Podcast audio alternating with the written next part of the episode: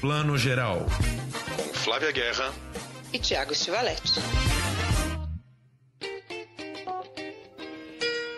Turn around. Every now and then I get a little bit lonely and you're never coming around. Turn around. Every now and then I get a little bit tired of listening to the sound of my tears. Bom dia, boa tarde, boa noite. Você acabou de ouvir Bonnie Tyler com Total Eclipse of the Heart, um clássico aí dos anos 80, que também faz parte da trilha, quer dizer, de um momento muito especial de deserto particular. Já já a gente fala desse filme. Mas hoje também a gente começa esse seu podcast de cinema, séries e novelas. Claro, a gente anda falando muito de novela por aqui. Hoje eu e Tiago vamos conversar sobre estreias da semana. A gente volta à Netflix, que a gente andou aí um pouquinho distante. Começamos com Alerta Vermelho. Depois tem ainda Identidade, estreia de Rebecca Hall na Netflix, uma super estreia. Nos cinemas, a crônica francesa, o novíssimo do Wes Anderson, A Noite do Fogo, que foi premiado no Festival de Cannes esse ano, um mexicano lindo, lindo, Deserto Particular, que eu já comentei, nosso representante no Oscar, que estreia dia 25, e um filme para quem gosta de futebol, mas não só, Lutar, Lutar, Lutar. A gente vai falar de tudo isso, mas antes eu chamo aqui Tiago Estivalete. Bom dia, boa tarde, boa noite, Tiago. Bom dia, Flavinha. Tô adorando esse plano geral noveleiro, hein? Eu quero agora eu quero ficar aqui só comentando a semana, o que, que rolou na novela. Vou ficar falando disso. Não vem não, que você vai subverter aqui. É o seu podcast de cinema, séries e de vez em quando novela. Sabe, você, você que abriu falando que eu agora o negócio é de novela também, eu vou, vou aceitar. É verdade, também é verdade. Aliás, o bafão, o Verdades Secretas essa semana, hein? Pois é, menina. Vamos comentar rapidinho aqui, né? A menina pulou fora da novela antes da novela terminar, Camila Queiroz. E eu tava comentando com você que parece só uma fofoca de bastidores, mas tem a ver com essa guerra do streaming, menina, porque Verdades Secretas 2 é uma novela da Globoplay, né? Não tá passando na Globo, só na Globoplay. E a Camila Queiroz, junto com o marido dela, o Kleber Toledo, que também é ator da Globo, eles estão apresentando um reality show que a gente não assiste, mas parece que está um sucesso na classe média brasileira, principalmente a classe média hétera, que é o Casamento às Cegas. Os dois são apresentadores desse reality. E aí aquela história de sempre, né? A Globo não, não gosta muito, não aguenta quando esses grandes talentos já não estão com contrato fixo, estão com contrato por obra, mas vão fazer um grande projeto numa concorrência como a Netflix. Então a relação já azedou meio por aí. Aí precisou fazer uma prorrogação de contrato de sete dias para terminar a de rodar Verdades Secretas. Camila Queiroz fez mil exigências e brigaram. E ela vai sair fora antes da novela terminar. Estranhíssimo, né? Menino, estranhíssimo. Mas eu que andei aí assuntando as fofocas né, vigentes aí da imprensa, pelo que eu li, ela tinha recebido um final completamente diferente ao que eles tinham combinado. Né, que o, o final que foi entregue para ela para rodar essas sete, né, esse, essas sete diárias era diferente do combinado, que a personagem dela não morreria no final. Então, parece que ela ficou muito descontente com isso e aí foi aí que o babado começou. Pois é, aí é uma caixa preta porque não dá para saber essa história de final combinado, né? Eu nunca vi muito um autor de novela fechar com o seu protagonista, nem com Tarcísio Meira da Vida, quanto menos com uma Camila Queiroz, fechar, é, combinar com ele qual vai ser o final do seu personagem.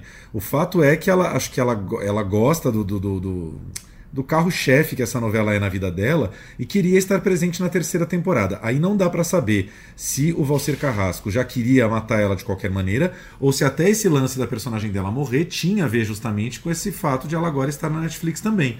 Do tipo, caso tenha uma terceira Verdades Secretas, não vamos trabalhar com essa pessoa que agora está na Netflix. Isso é bem possível. Né? É isso aí, tá tendo esse movimento, né, dos atores e atrizes mudarem. Camila Pitanga essa semana anunciou que vai para HBO, Lázaro Ramos e Ingrid Guimarães na Amazon. Então deve estar tá bem movimentado esse bastidor na Globo. Pois é, e só um último comentário aqui. É, um, teve dois, dois, grandes chefões da Globo que migraram para HBO Max, né? A Mônica Albuquerque, que era chefe do departamento criativo lá, e, e, a Mônica Albuquerque acabou levando o Silvio de Abreu, né, que é um novelista da Globo de muitos anos, mas nos, nos últimos anos recentes ele não estava tanto escrevendo novela, ele estava coordenando todo o núcleo de novelas. E a Mônica levou o Silvio de Abreu para a HBO Max, que para mim, Flávio, fica uma coisa estranha. Parece aquela época que a Record ficava tentando imitar a Globo e fazer as novelas iguais, e até o jornal era igual.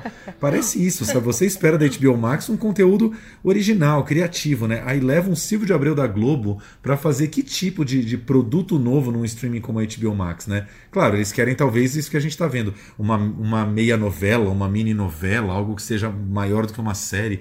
Mas ainda assim parece muito você pegar alguém que tem o DNA da Globo e colocar no streaming do qual a gente espera algo diferente, né? Enfim, não sei. É, eu também não sei, não. Eu acho que os streamings no Brasil ainda estão definindo os seus perfis. Eu acho que eles ainda não sabem exatamente como eles vão ser, né? Se vai ser modelo americano com a cor local, como eles gostam de falar, ou se mais cor local e um pouco menos de modelo americano, vamos ver o que funciona com o público brasileiro. Então, eu acho que eles estão se cercando do que eles acham que é garantido que é talentos da Globo, né? E lembrando que ao contrário da TV aberta, que você coloca uma novela ou qualquer programa e você tem audiência imediata daquele negócio quando está rolando, no streaming a coisa é meio nebulosa, né? E tem coisa que é jogada lá, aí de cara não faz sucesso, só que três meses depois as pessoas descobrem o negócio bomba. É, a coisa da audiência é muito outra coisa, é muito flutuante, né?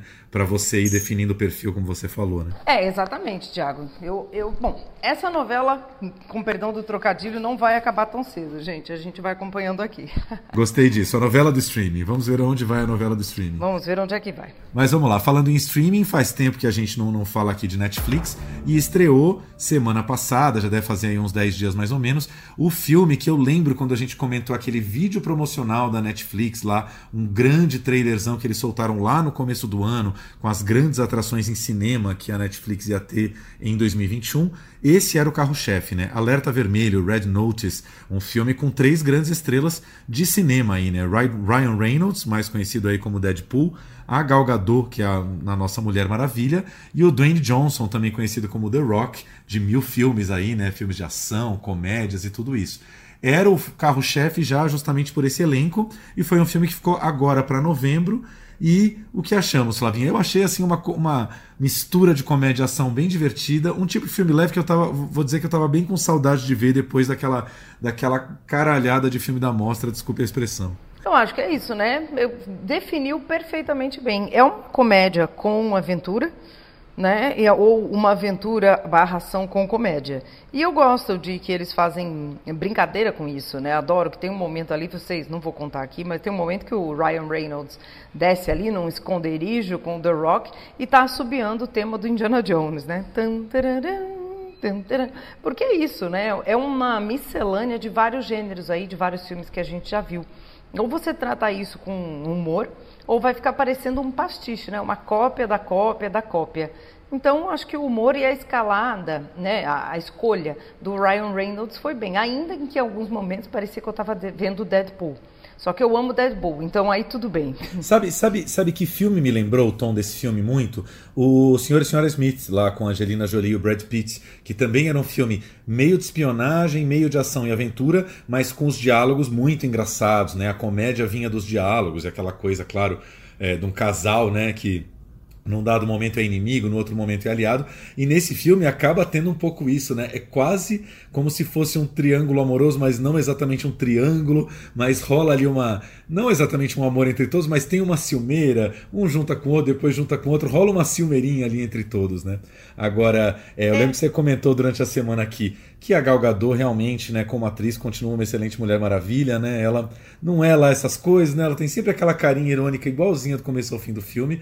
Agora o Ryan Reynolds, eu acho que, cara, tá amadurecendo muito, né? Mas eu no meio do filme pensei isso. Falei, cara, um filme que tem três estrelas e o grande ator é o Ryan Reynolds, você já sabe mais ou menos o que esperar, né? Não muito.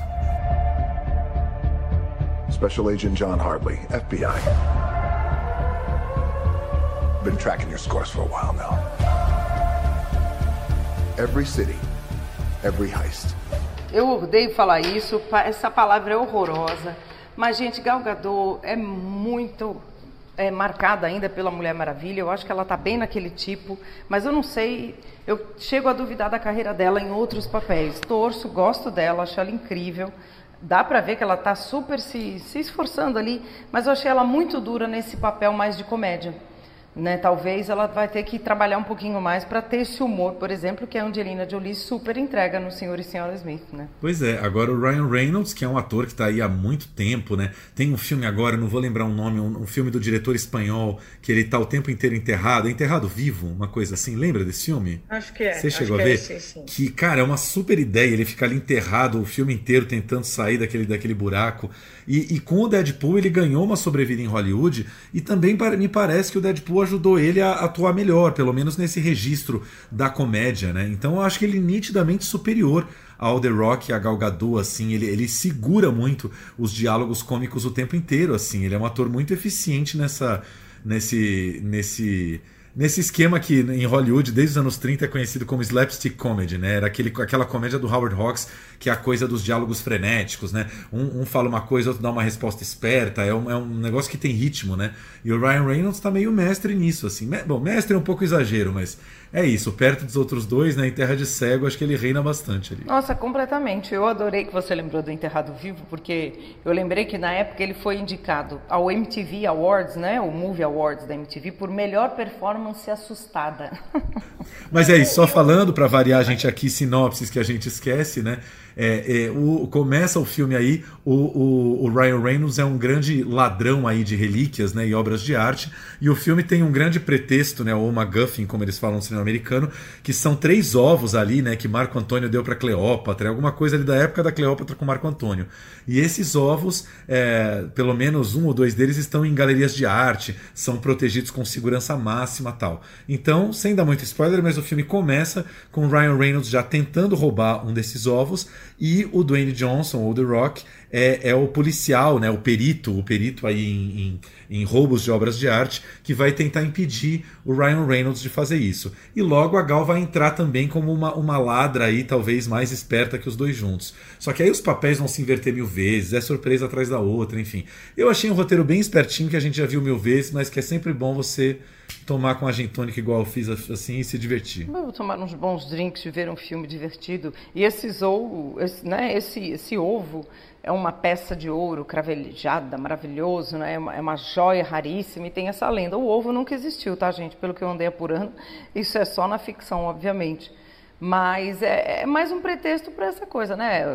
Brincar de gato e rato e ter sempre aí fica a minha a minha observação aqui aquela coisa de, ah, está num lugar exótico. Onde é o lugar exótico? Claro que é na América Latina, né?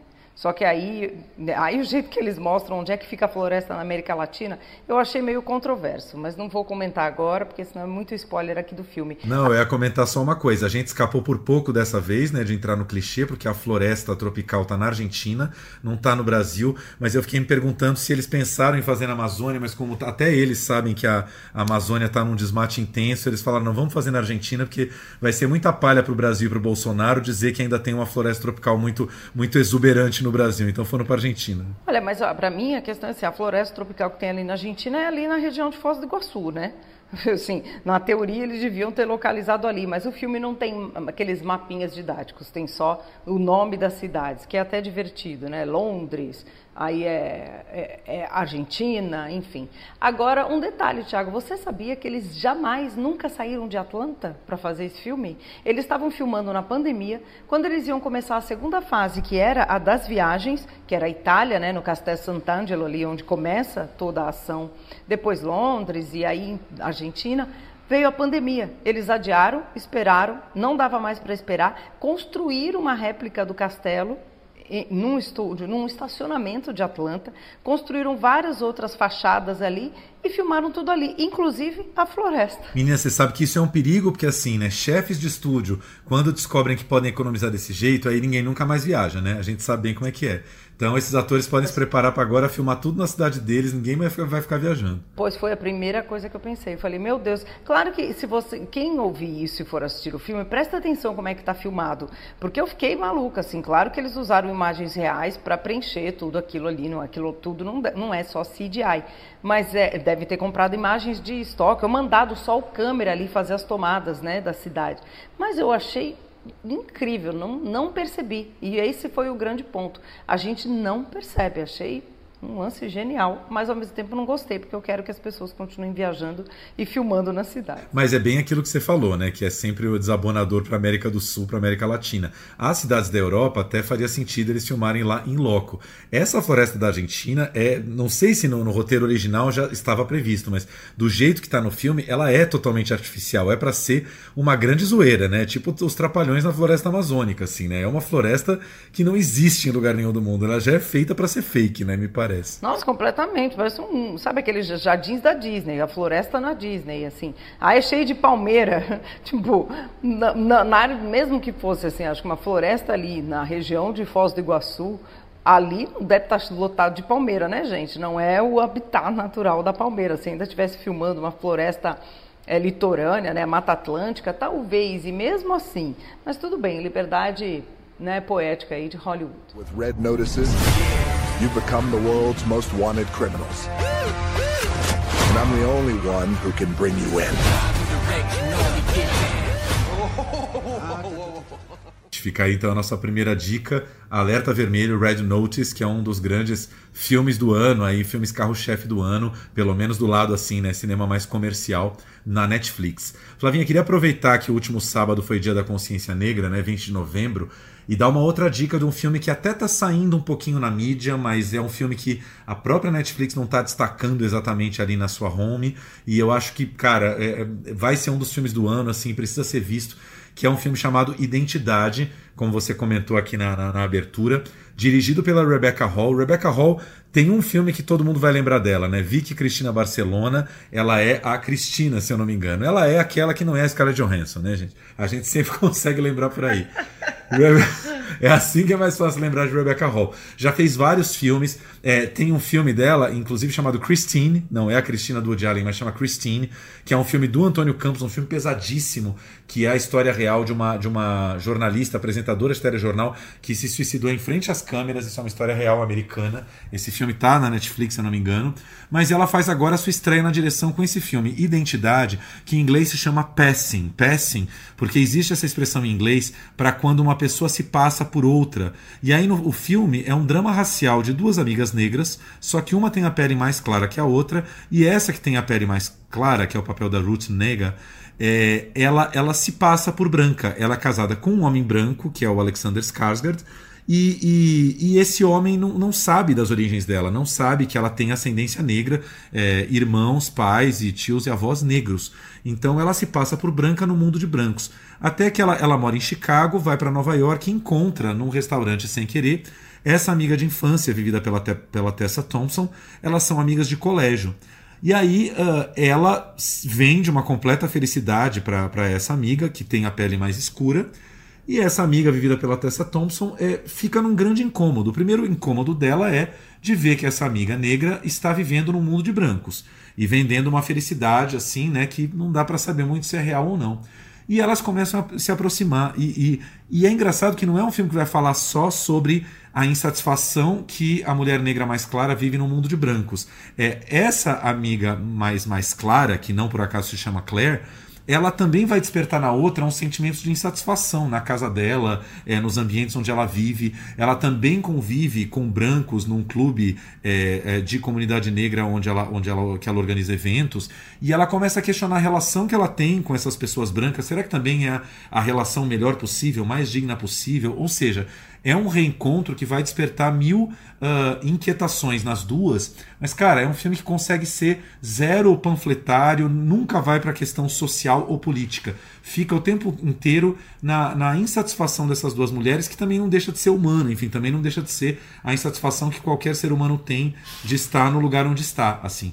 E uma fotografia, assim, várias ousadias. Um filme, um filme preto e branco, no enquadramento 4x3, é uma tela quadrada, você vai ver que você tá lá na Netflix sua tela inteira. Você clica para ver esse filme, entra um quadradão 4x3. E, cara, uma fotografia espetacular, assim, tipo, enquadramentos das duas, assim, que são as coisas mais incríveis do mundo. E as duas tão maravilhosas, duas atrizes negras incríveis, pouco aproveitadas por Hollywood. E aí a gente sabe aquela velha história, né? Uma atriz na direção sabe realçar como ninguém o trabalho das duas. Cara, um filmaço que merece muito ser visto e que eu espero que chegue no Oscar um pouco. Talvez não chegue justamente por ser da Netflix, mas que eu adoraria ver pelo menos essas duas indicadas. Sim, a, esse, a Rebecca Hall estreou esse filme no circuito de festivais internacionais esse ano, né? Foi bem, ela foi bem avaliada, o filme né, ganhou boa, boa acolhida, mas ele não integrou as competições oficiais. E fico aqui me perguntando por que não teria integrado. Não sei se é porque é uma diretora branca dirigindo um tema né, racial, um tema muito importante, aliás, como esse, ou se é porque ele é Netflix, ou talvez seja não tenha inovação suficiente em linguagem. Fica aqui uma dúvida minha para a gente comentar depois. Por que, que esse filme não integrou as competições principais? Passou meio como o filme participando e não competindo. É verdade, você já me corrigiu uma ótima informação aqui, né? Nem tem como esse filme ser Oscar 2022, porque ele é um filme de 2020, né? Ou de final de 2019. Ele não vai integrar as competições do ano que vem, com certeza. Ele já era, né? Ah, ele, já, já, ele já teria sido elegível pro, pro Oscar desse ano, eu acho, né? E aí acho que já, é, já não foi. Pois é, a gente fica aqui. Depois a gente, quando vocês estão nos ouvindo, assistirem, comentem com a gente o que, que acharam do filme, porque esse tema é um tema delicado, né? Que a gente não discute só nos Estados Unidos, né? This is my husband, John Bellew. Does he? No? You dislike Negroes, Mr. Bellew? No, no, no, not at all. I hate them.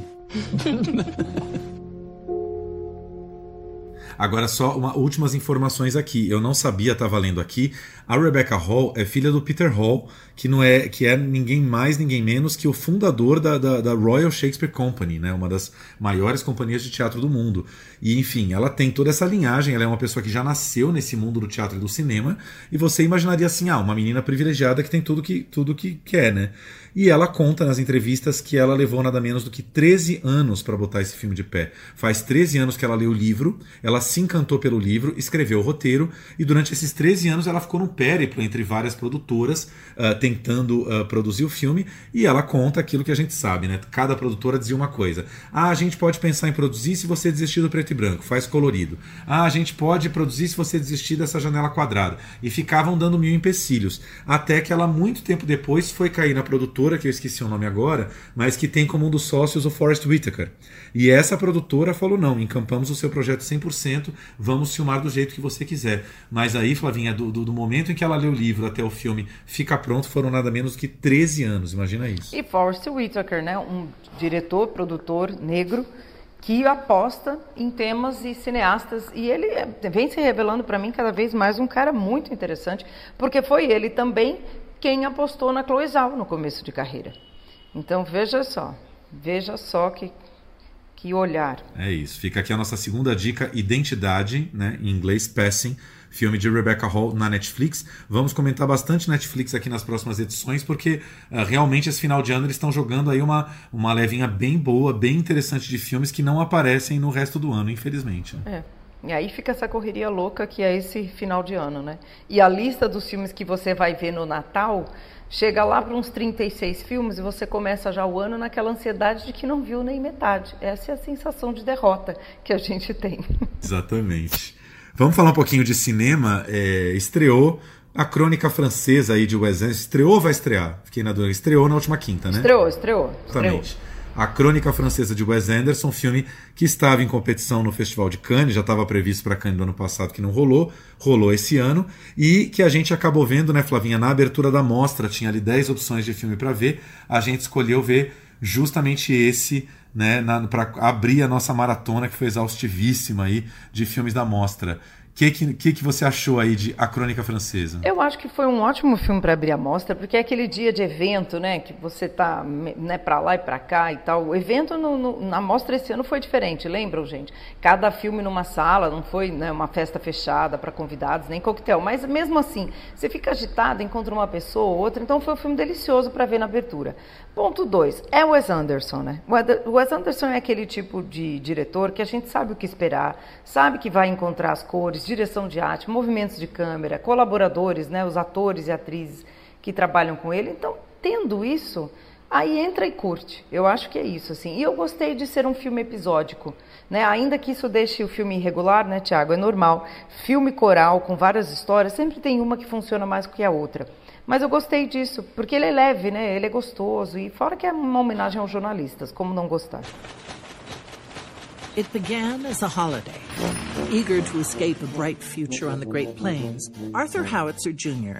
transformed the series of travelogue columns into the French Dispatch, a factual weekly report on the subjects of world politics. Eu, eu, eu cheguei à conclusão depois de um bom tempo que assim, né? A gente viu esse filme na abertura, depois a gente viu mais 30 filmes, então acho que só agora, na semana passada, eu parei para entender o que, que eu tinha achado de A Crônica Francesa. Mas, cara, não, não, não, não, consigo gostar muito do filme, assim. Eu acho que é bem o que você falou. Uh, a, a gente sabe exatamente o que esperar do Wes Anderson, mas a gente sabe demais, né? Parece que não tem muito uma. Nunca tem uma variação. Parece que ele tá ali meio se fixando cada vez mais nesse estilão dele. E aí tem alguns filmes que se sobressaem, né? Eu lembro, claro, 20 anos atrás, assim, o impacto que foi Os Excêntricos Tenenbaums, que nem é o primeiro filme dele, mas que foi, acho que é o primeiro filme dele com esse elencão que ele agora apresenta em todos os filmes, né? E aí tem um ou outro, assim, que me chama mais atenção. Eu lembro que eu gostei muito do Moonrise Kingdom, que foi um filme que nem ganhou nome em português, ficou assim mesmo. Moonrise Kingdom, que era o filme do, do escoteiro, lá do menino escoteiro.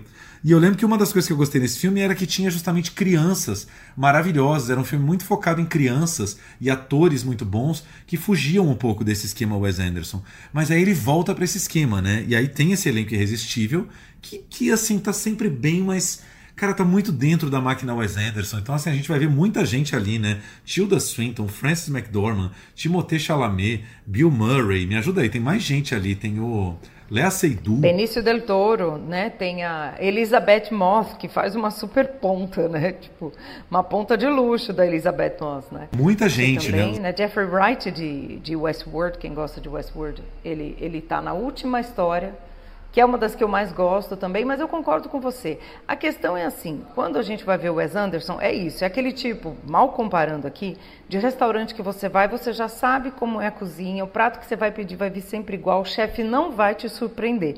Para mim, o Wes Anderson é assim. E aí eu entro na proposta dele curto. Eu acho que está na mesma prateleira de outros diretores que repetem muito sua fórmula. E aí você são variações sobre o mesmo tema. Não que os diretores não estejam sempre fazendo isso, mas alguns sabem fazer obras completamente diferentes. Né? Ridley Scott, por exemplo, que você falou na semana passada, é um. Né? Que às vezes também acerta um na ferradura, o outro não sei na onde, mas está sempre mudando muito. Né? O Wes Anderson não, está sempre Sempre igual. Pois é, é isso. Diferente. É aquela direção de arte impecável, mas para mim acaba sendo impecável demais. Uma fotografia impecável, mas impecável demais. É tudo é tudo tão no lugarzinho, assim, aquela casa daquela pessoa que você entra e não tem um livro fora do lugar, né? Não tem uma lâmpada, tem pessoa pessoa tirou assim é. cada papelzinho que estava jogado para te receber assim eu não sei para mim falta uma, uma, uma, naturalidade uma espontaneidade que acaba indo um pouco para a atuação também. É aquela é o que você falou não dá para dizer que nenhum ator esteja ruim num filme de Wes Anderson mas também ninguém vai brilhar né? Você vai pegar ali o Timothée Chalamet não é nem de longe o, o filme dele do ano. Tilda Swinton não é nem de longe o filme dela do ano né? Tá todo mundo meio ali jogando no registro Wes Anderson e beleza Supposed to be charming. He assembled a team of the best expatriate journalists of his time Berenson, Sazerac, Kremens, Roebuck Wright. These were his people. Just try to make it sound like you wrote it that way on purpose. É, acabei com o filme, né? Falei, acabou, acabei. acabou. Mas é isso. Não, mas, mas é exato. Eu concordo com você. Assim, o que eu realmente não gosto mais. Acho que a primeira vez que eu vi achei interessante, a segunda tá bom, a terceira cansei que é essa coisa muito marcada, muito coreografada. Os filmes do Wes Anderson são caixinhas de música, né? É tudo, tudo estudado. Então, a direção de arte parece uma casa de bonecas sempre, né? É, é, artificial demais. Ele não é nada realista. O estilo dele não é o do realismo, né? Os movimentos de câmera são muito geométricos, né? Horizontais ali tudo é coreografado, marcado. Parece que ele mede os, os, as cenas e os movimentos de câmera com esquadro, sabe? Um compasso. Vai mexer 60 graus para cá, 45 para lá.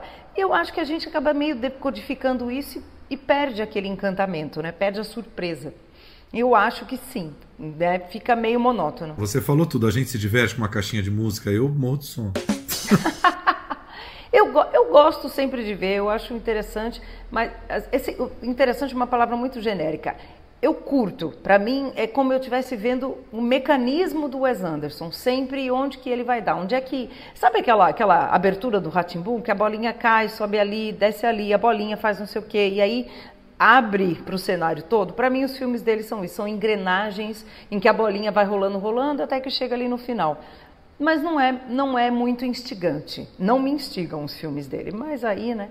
Questão de gosto. Tem gente que é muito fã. Então fica aqui a nossa primeira meia dica de cinema do, do, do dia, né? Dica um pouco mais da Flávia, zero de caminho, então fica meia, né? Tem uma indicação sua Estamos zero... acabando com tudo. Vocês estão vendo hoje, né? Hoje nós estamos aqui fofoca de tia, Começamos com a fofoca da novela, acabando com os filmes, com a Galgador. Estamos amargos, estamos amargos. Estamos gostando de nada. Estamos no azedume de fim de ano, aqui precisamos descansar. Não, vamos falar de um outro filme que também já está nos cinemas, que passou pela mostra, que é bem superior aí ao Wes Anderson, que é um filme muito pequeno, mas que é o indicado do, do México ao Oscar, né? A Noite do Fogo, que é um filme contado do ponto de vista das mulheres e principalmente de meninas adolescentes que vivem numa cidadezinha do México que é dominada pelo tráfico.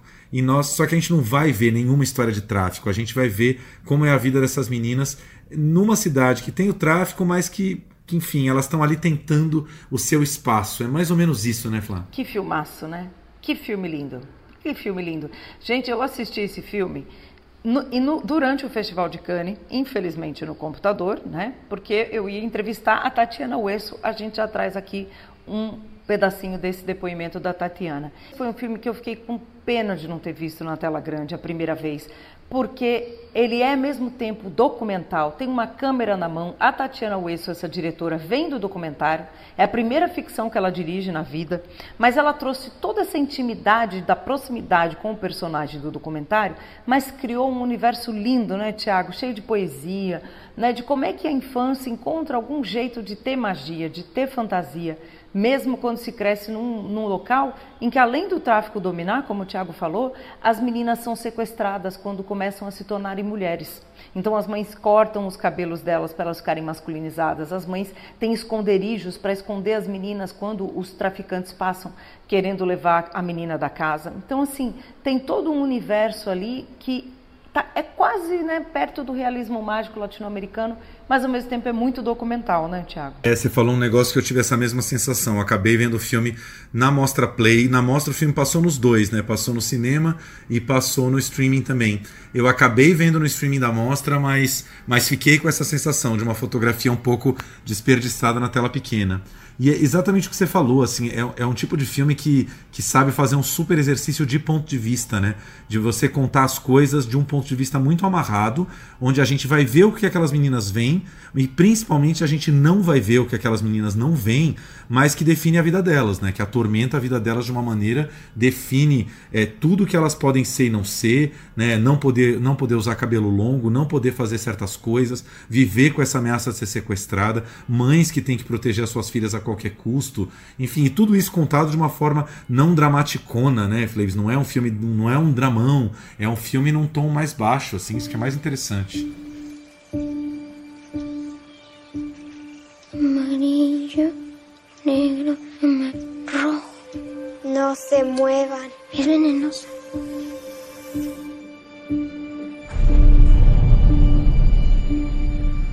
No los miren a los ojos. É super enxuto, os diálogos são enxutos, nada sobra. E é muito isso que o Tiago fala, do, o que elas não veem. E o que elas não veem dá mais medo do que o que elas veem. E a gente se coloca no lugar do, do terror que deve ser o subconsciente e o consciente também, de uma criança que cresce num lugar em que a violência está sempre pairando ali. Né? Pode, é o México, mas pode ser as periferias do Brasil, pode ser as periferias das cidades africanas, até mesmo das americanas, enfim. Então, é um universo riquíssimo. Assim, fiquei fã da Tatiana, fiquei muito feliz que ela ganhou a menção honrosa na Mostra Sertão Regar. E eu, o Thiago talvez discorde, eu daria o prêmio principal. Quem ganhou o principal foi o russo lá, um Clenching the Fists, que nós vimos juntos na mostra, né? Mas eu gosto mais do A Noite do Fogo me pegou mais do que o filme. E são e o detalhe, são dois filmes sobre adolescer e ser, né, se tornar mulher em ambientes hostis para as, para as mulheres, né, Tiago? É, eu não sei nem dizer isso, viu, Flavinha? Eu ficaria bem na dor. Eu acho que assim. É, tem umas, umas, umas, disputas, né? Kanye tem muito isso, né? Não tem nem como comparar esse filme maravilhoso mexicano com outro filme maravilhoso russo, assim. Esse é um filme mais feminino, com certeza, né? Mas eu amo muito os dois, assim. Se esse tivesse ganhado o prêmio maior, eu também não, não ia achar injustiça nenhuma, não. Não, Kanye esse ano estava incrível, né? Vamos ouvir só um pouquinho aqui a Tatiana Uesso comentando sobre por que, que ela escolheu contar o filme pela perspectiva das meninas. Sí, bueno, la película está contada a través de los ojos de Ana. y de sus amigas. Este era uno de los retos más grandes. Yo quería contar desde ahí cómo se vive, cómo se siente, cómo se está expuesta a este contexto violento siendo mujer, ¿no? Entonces fue muy importante no ver este monstruo que las acecha, que, que se mete a la realidad de estas niñas, de estas familias, sino poder construir un punto de vista desde lo que le pasa a sus rostros, a sus semblantes, a sus ojos, a su psicología, lo que ellas cuestionan, los que ellas sienten, en sus juegos, en donde toda esta realidad se cuela al mundo, al mundo de ellos, de ellas, que también es mágico y que también es un escudo frente a esta realidad, ¿no? Pero es muy importante decir que este guion y que esta historia está nace de un libro, de la adaptación de un libro, que es el libro de Jennifer Clement, Prayers for the Stolen, en donde ahí está el personaje principal, que fue un punto de partida y de enorme inspiración para después poder hacer mía esta historia y estas niñas y, también mirar un poco hacia atrás a mis propios juegos de la infancia, mi estar en el mundo en esa etapa de la vida, y soy mamá de una niña que tiene nueve años, a quien veo crecer cada día. Entonces estoy sumergida en ese universo de la infancia este, de lleno desde hace mucho tiempo y pues de ahí nace todo, toda esta mirada también, ¿no? Todos sabemos que ha sido un año difícil. Ustedes son las mamás de mis alumnos y me gustaría que me dijeran qué saben sobre lo que pasó. ¿Qué creen que nos pasa cuando una de nosotras tres de repente se vaya? Então, essa foi a Tatiana Uesso contando para gente que ela também se baseou em um livro, mas apesar de ter se baseado nesse livro, ela criou um universo muito próprio dela e trouxe também as memórias dela de infância. Lindo, né, Tiago? Lindo, lindo. E, e, ai, que lindo ouvir espanhol, né? Eu gosto de ouvir espanhol em qualquer, em qualquer é, sotaque, né, de qualquer país. E eu fico tentando identificar a diferença dos sotaques, mas tem alguns que para mim são muito difíceis. Eu também. É, é, ela é mexicana e eu sei porque ela está falando, né? A gente sabe de onde ela é, mas realmente os sotaques na América Latina variam muito. O colombiano é diferente do mexicano, que é diferente do cubano. É uma língua que, maravilhosa que ganhou né, contornos mais lindos ainda na América Latina. E o cinema também, o cinema latino-americano. Ah, não é porque nós somos, mas a gente é muito fã. Eu ia só comentar uma curiosidade aqui. Eu fui consultar o filme no IMDB, no site IMDB, e aí descobri, cara, que na, nos, não sei se provavelmente nos Estados Unidos tem um pôster em inglês do filme com o nome Prayers for the Stolen, que seria tipo orações pelas, pelas roubadas, né, pelas sequestradas. Cara, que título pesado, né? Põe Night of the Fire, que ia ser melhor mesmo. Eu também acho, ia ser mais poético, né? Com certeza. pesado esse título. Aquele distribuidor que quis colocar alguma coisa da sinopse dentro do, do, do, título, né? Tipo, já tem que contar alguma coisa. Já tem que pegar o público por isso aí. Já, já dá o plot aqui de que alguém foi roubado. Talvez é para fisgar o público americano, né? Mais, mais rapidamente. Total. Vamos falar duas últimas dicas aqui no cinema também de filmes brasileiros. O primeiro é um filme que a gente já falou um pouquinho aqui, né? Tem falado muito já desde um pouco antes da mostra. O filme também esteve na mostra e finalmente estreou. Quer dizer, estreou não, vai estrear agora, nesta quinta-feira, dia 25, que é O Deserto Particular do Ali Muritiba, o nosso filme é, que vai tentar uma vaga no Oscar, que conta a história aí de um policial militar de Curitiba né, que vive ali, que está numa situação meio estranha de vida, ali cuidando sempre do pai doente, tem uma relação um pouco, é, um pouco estranha, um pouco afastada da irmã, cometeu algum erro, algum, algum problema ali rolou no trabalho dele na corporação, que ele foi afastado da ativa, né? Ele está meio encostado naquele, ele está insatisfeito com a vida dele, só que ele tem um amor com quem ele conversa no WhatsApp o tempo todo, alguém que provavelmente ele conheceu num aplicativo que ele ainda não conhece pessoalmente e que é da Bahia, né? Que é que é baiano.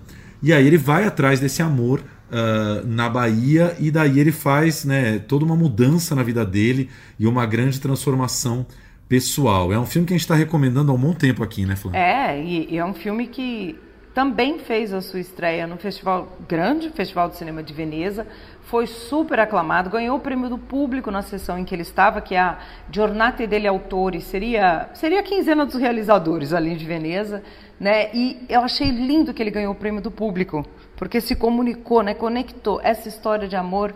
Acho que é tudo que a gente está precisando. A gente já falou isso outras vezes, né, Tiago? Em tempos de pandemia, a gente está precisando abraçar, ser feliz, né, celebrar de verdade, sem cafonice, esse poder transformador do amor. E é por isso que a, eu estou falando disso, porque essa frase foi usada até pela comissão que escolheu o filme para nos representar, a comissão de profissionais da Academia Brasileira de Cinema, por ter né, escolhido esse representante, porque ele traz isso de um jeito super tranquilo, ele não faz nenhum discurso sobre isso, apenas isso vai acontecendo com o personagem, né, Tiago? Começa duro, taciturno, fechado, deprimido, e aí ele mesmo vai se transformando, vai entendendo que os conceitos dele, né, são às vezes conceitos muito estagnados que ele tem que se deixar aí, né? Deixar-se ser feliz, né? Agora, para o início da mostra, a gente, eu acabei falando com o Ali Moritiba é, para o Mostra Conversa, que foi o canal de entrevistas né, com os cineastas da mostra, lá no YouTube da mostra, estão todas disponíveis. E vamos rodar aqui um trechinho em que o Ali fala justamente sobre uh, esse filme trazer uma mensagem carregada de amor num momento de Brasil tão cheio de intolerância. Vamos ouvir. Eu estava ouvindo essa semana o podcast do Mano Brown, Mano a Mano, com o vereador Holiday. Aquilo é o maior exemplo do que eu tento fazer com o meu filme. Quando duas pessoas diferentes se sentam lado a lado, olho no olho, para conversar com respeito, o diálogo acontece e ele pode ser transformador para ambos os lados. É, e é o que eu tentei é, fazer com os meus personagens. É, eu tentei é, colocar dois personagens de universos muito diferentes se encontrando com rusgas, com embates, mas com muita vontade de entender qual é a do outro, para que então eles passassem a se olhar e passassem a se escutar e, no caso do filme, inclusive, a se amar. Pensei em você hoje enquanto eu corria. Não sei explicar direito, mas eu sempre penso em você enquanto eu tô correndo. Mas aí uma hora eu comecei a sentir falta de ar. Não, ele, ele arrasou, porque realmente é isso, né? Duas pessoas completamente diferentes encontrando um lugar comum, que é o da compreensão, né? Que é o do amor, né, do respeito ao outro, né? E eu gosto muito de uma cena do filme, vocês vão assistir, quando um personagem diz, olha, eu sou muitas coisas, né? Nós representamos muitas coisas com os nossos corpos, né? Às vezes a gente não está dizendo isso com todas as palavras, com um discurso político, mas só de existir a gente já está representando. Então eu acho que isso é super poderoso no filme. E, e, o, e o Ali Moritiba é interessante que quando eu conversei com ele, ele estava, ai, não vou lembrar agora se era Paraíba, filmando justamente uma série de cangaço que ele está fazendo para a Amazon. E, e, a gente sabe, né, até é, no seu curso do barco, né, que eu pude comparecer aí semana passada, o Jorge Moura também estava contando que está preparando a série dele sobre o cangaço, então estou, estou vislumbrando aí 2022 ou 2023, vai ter uma leva de, de, de séries e ficções bem interessantes sobre o cangaço. Não, e é engraçado você falar isso, porque Wagner Moura também está com um projeto sobre Maria Bonita para Disney, né? Então vai ser um, festival, né, o ciclo do cangaço nos nossos streamings. Que, é, gente, história rende, né? E a gente não esgotou ainda. Que a gente sabe, então vai ter cangaço na Amazon, na, na Globoplay, na, na, na, Disney, só falta a Netflix. Cadê o seu cangaço, Netflix? Só falta Cadê, eles. Netflix? Cadê? Maravilhoso. Flavinha, temos mais uma dica de filme brasileiro? Temos mais uma dica, né? É outro tema que o Brasil também não esgota nunca, que é futebol. Vencer, vencer, vencer. Gente, lutar, lutar, lutar é um trecho que está no hino do Galo. Galo quem? Atlético Mineiro. Eu e o Thiago, a gente entende tanto de futebol quanto a gente entende de quem, Thiago? Mecânica de carros, né? É, tá meio proporcional ali. Mas é um diretor que é muito querido, que tem uma assinatura muito interessante em filmes como Redemoinho, Querência, que a gente gosta muito, que é o Elvésio Marins, e o Sérgio Borges, o Serginho, que é diretor de vários outros filmes premiados também, dois talentos do nosso cinema mineiro, que são obviamente atleticanos e que passaram anos, anos mesmo. Quando eu digo anos, é tipo década, documentando a história do Atlético Mineiro. Só que é um filme, como os dois mesmos falam, não é um filme só para quem gosta de futebol, mesmo que você não entenda nada. O lance, que eu acho que é uma, é uma grande característica nossa brasileira, é a paixão, né? Então o futebol é esse catalisador, né, da paixão, da fé, né, e até mesmo de amizade, né? Porque tanta gente se une em torno do futebol, tantas relações de pai e filho, pai e filha, mãe e filho, enfim, se formam com as idas aos estádios. Então, eu acho isso muito bonito no universo do futebol, apesar de eu não ser grande fã de futebol. Então, eles trouxeram a história do, do Atlético Mineiro nesse filme. Lutar, lutar, lutar é o nome do filme. Ou o filme do Galo. Atlético Mineiro tem a maior bandeira do mundo e uma torcida que vibra o tempo todo. Não viu o filme ainda, Flavinha? E né, não sou uma pessoa do futebol, mas já quero dedicar esta dica ao Fábio Carvalho, meu cunhado, marido da Aline, que é atleticano, é galo roxo, assim, é uma das poucas coisas que eu sei de futebol da minha família é que o Fábio é galo roxo. Aí, tá vendo? É, eu falo que une as pessoas, é incrivelmente. Ó, só para vocês entenderem, eu vou soltar um trechinho aqui do Elvés comentando sobre esse caráter universal do filme. É um, é um, é um filme, um documentário muito acessível, assim, a todo tipo de público. Ele não foi um filme pensado só para o torcedor atleticano, apesar de que a gente tem plena consciência de que a maioria do público será do torcedor atleticano.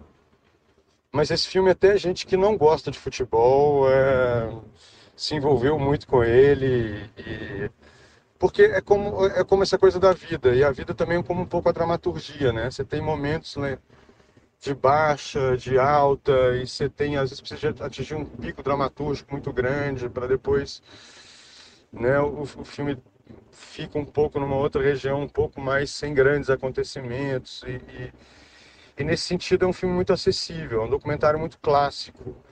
Né? Ele basicamente ele é formado por entrevistas né, de vários jogadores conhecidos no Brasil e no mundo, como o Reinaldo, o Ronaldinho Gaúcho, o Toninho Cerezo, é, o Éder e por aí vai. É, e ele, ele é um filme todo dessas entrevistas com muita imagem de arquivo, fotografias antigas, assim, fotografias também, imagens, imagens de arquivo preto e branco assim muito bonitas. Esse filme também tem uma narradora que é uma torcedora preta atleticana, que é a Carol.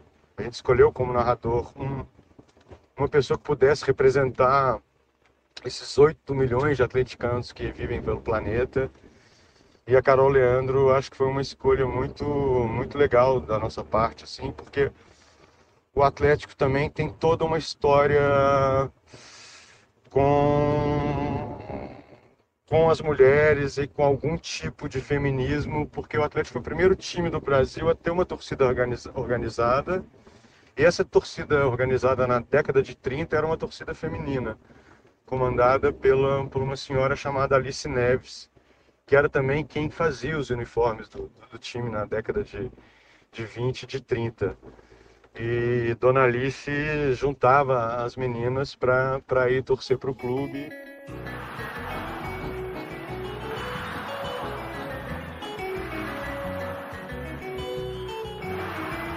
Foi no dia 25 de março de 1908 que eles começaram com esse sonho deles.